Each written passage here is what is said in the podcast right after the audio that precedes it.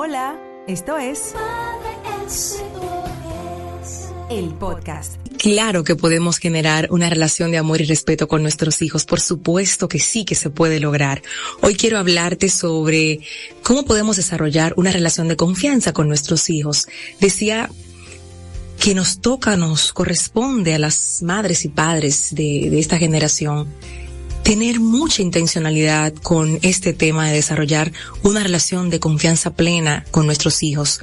Nos ha tocado un momento histórico de bastante convulsión, de mucha efervescencia, de muchos cambios, de muchas opiniones, de muchas cosas que están pasando fuera de casa, que no son bien vistas dentro de tu casa, reglas distintas allá afuera, pero es como un bombardeo que tú dices, wow, qué complicado. Y en estos días nos sentamos con las niñas a hablar, luego de, de ver una de las tantas series que aparecen en Netflix y que están dentro de la categoría Kids de niños.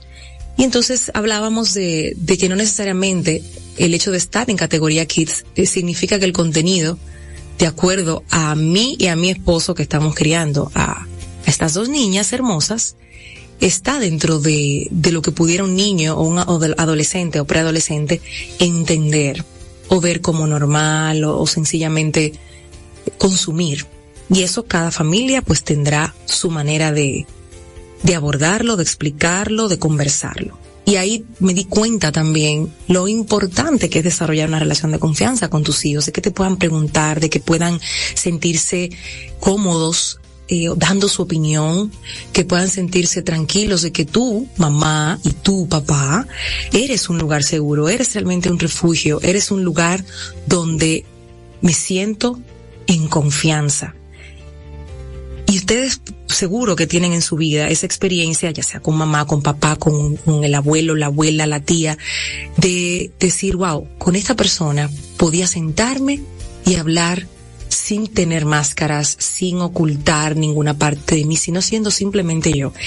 Y nos toca de forma muy intencional esto en este tiempo, que seamos intencionales. Nosotros pudiéramos decir, ay, sí, yo confío en mi hijo y ellos también confían en mí, pero realmente, ¿qué estamos haciendo todos los días para construir esa relación de confianza? Debe ser una misión de mamá y papá, lograr la confianza con nuestros hijos. Y esto, señores, se, se logra con acercamiento continuo, con una entrega real y honesta, genuina de, de amor y compromiso, de, de querer lo mejor para, para ese niño, para esa niña, para ese adolescente. Y que ellos lo sepan, que tú quieres lo mejor para ellos. Comunicarte, mucho con tu familia, pasar tiempo de calidad.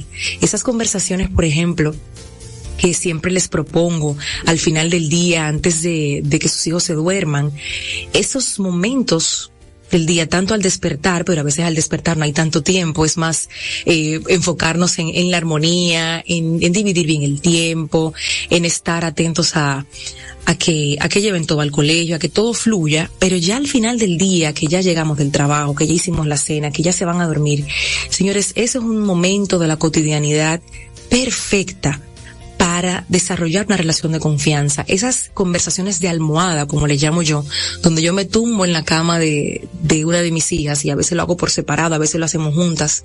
Y sencillamente empezamos ahí a hablar. Y entonces, ¿qué pasó? ¿Y cómo se sienten? Y, y cuéntame algo nuevo. ¿Y tú? ¿Y qué más? Y empiezan ellas a hablar y yo escuchar, escuchar. Estás ahí generando un, un lazo, un vínculo muy especial. Lo puedo decir con certeza ya ella tiene 12 años y esas son conversaciones que, que provechosas, conversaciones profundas, esas que se dan al final del día. No digo que sea el único momento, te digo que no la dejes pasar la oportunidad, ¿ok? Que no la dejes pasar esos 5, 10 minutos, 15, lo que sea que tengas. Requiere de tiempo desarrollar una relación de confianza con tus hijos. Es así, hacer actividades en conjunto, escucharlos, este, no presionar cuando de repente hay un tema que les molesta, les incomoda y no quieren hablar en ese momento de él. Ténganlo ahí pendiente para sacarlo en otro tiempo o díganle, cuando estés listo, lo conversamos. Estoy aquí para ti. Esas son frases que marcan mucho. Estoy aquí para ti. Puedes confiar en mí, decirlo así con todas sus letras. Mi hijo, mi hija, tú puedes confiar en mí. Tú puedes confiar en mí, estoy aquí para ti. Juntos podemos solucionar lo que sea a mí me puedes contar lo que sea. estoy aquí para ti. Eso es sumamente valioso que lo podamos verbalizar con nuestros hijos para lograr desarrollar esa relación de confianza que todos quisiéramos y necesitamos tener. Pero ojo, si tú le estás diciendo eso, no actúes contrario a esto. Si tú le estás diciendo a tu hijo que confíe en ti, que te puede contar todo, no hagas como en muchas ocasiones se ve, que un niño pequeño viene a contar algo y de repente tú a los dos minutos estás con el teléfono contándole a todo el mundo lo que tu hijo te acaba de decir o lo que acaba de hacer, lo que acaba de pasar, rompiendo un poco ahí el tema de, de, la privacidad. Incluso a veces nuestros niños dicen expresamente, mami, no se lo diga papi. Y tú dirás, no, eso no se puede ocultar. Depende. Porque tú puedes sí guardar el secreto y decir, yo no se lo voy a decir yo, pero esto papi también tiene que saberlo Tú se lo vas a decir ahorita cuando él llegue o mañana, pero de mañana no puede pasar. Ahora yo te lo voy a guardar el secreto hasta mañana. Y ahí tú estás también generando una relación de confianza porque definitivamente hay cosas que no, no te puedes quedar tú con ella, que, que también la debe compartir con papá, en el caso de que así sea. Lo que digo es que no rompamos nuestra palabra y nuestra promesa de que lo que nos dicen va a quedar con nosotros que ellos puedan sentirse en confianza, darles esa seguridad de que se sientan amados, de que se sientan aceptados y eso lo podemos lograr también evitando reaccionar con tanto juicio cuando ellos dan una opinión que a veces ni siquiera sabemos de dónde sale. A veces aquí me saltan con algunas opiniones que yo digo, hmm, pero ven acá, ¿de dónde? Y, y, trato, trato, porque hay que, hay que ser honestos, trato de no reaccionar y digo, pienso, no lo dije yo, no lo dijo su papá, dónde lo escuchó, de dónde, de dónde tiene ese pensamiento, esa, esa creencia. Entonces lo que hago es que pregunto, ¿y qué más? ¿Y eso qué significa? ¿Y dónde lo escuchaste? ¿Y dónde lo viste? ¿Y qué pasa si?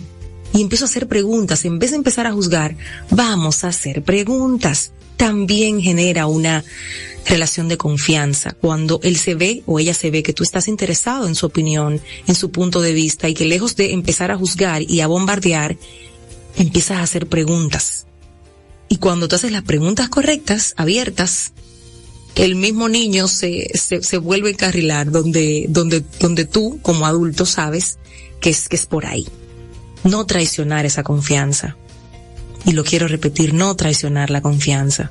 Hablar con honestidad, pero también con prudencia. A veces eh, confundimos la honestidad y decimos las cosas así, no porque tú, tal cosa. Cuando la honestidad hiere al otro, cuando la honestidad señala al otro de una forma despectiva, entonces ya no es honestidad, ya, ya se convierte en una especie de desahogo que creo que no, no es prudente y no ayuda a esto que estamos conversando hoy sobre desarrollar una relación de confianza con tu hijo. Ahí están las herramientas. Las acabo de compartir. Tiempo con tus hijos, lograr confianza con ellos depende de, de, de, de, no tener esa, ese libro de buenas técnicas y buenas prácticas, es tiempo, es conectar y conectar en lo cotidiano, al despertar, cuando van de camino al colegio, cuando regresan, cuando llamas el trabajo, cómo les fue, si comieron bien, qué tal el día, cómo van esas tareas, o sea, es ahí, en esa, en esa cotidianidad y en, lo que significa compartir e invertir tiempo con nuestros hijos. Estamos viviendo un tiempo que no hay tiempo y ahí tenemos nosotros que revisarnos porque también estamos metidos en la era de la distracción y muchas veces no es que te falta tiempo, es que lo estás perdiendo. Perdón, pero lo tengo que decir porque también me pasa y también me veo ahí y digo, pero yo estoy perdiendo el tiempo aquí y reacciono, digo, no, no, hay otras cosas que yo pudiera estar haciendo que son, que conectan más, que, que me regalan más momentos con mi familia, conmigo misma, con mi pareja, con mis amigos, a estar perdiéndolo en este mundo de, de tanta distracción. El podcast. Suscríbete, comenta y comparte. Hasta la próxima.